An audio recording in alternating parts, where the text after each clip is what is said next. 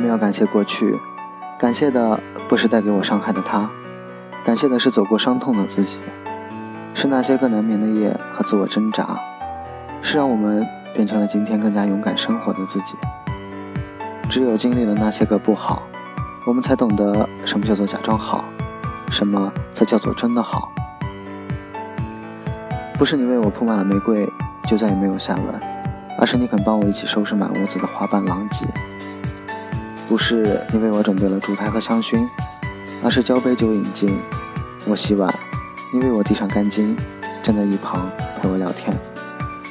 过去的美好，就让它封存在记忆里，成为人生中偶尔想起仍有余韵的回忆，不再刻意提及，也不勉强前人再续。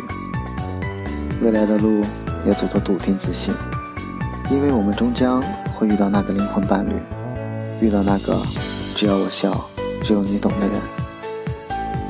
伴随时光，感悟生活。这里是光影故事。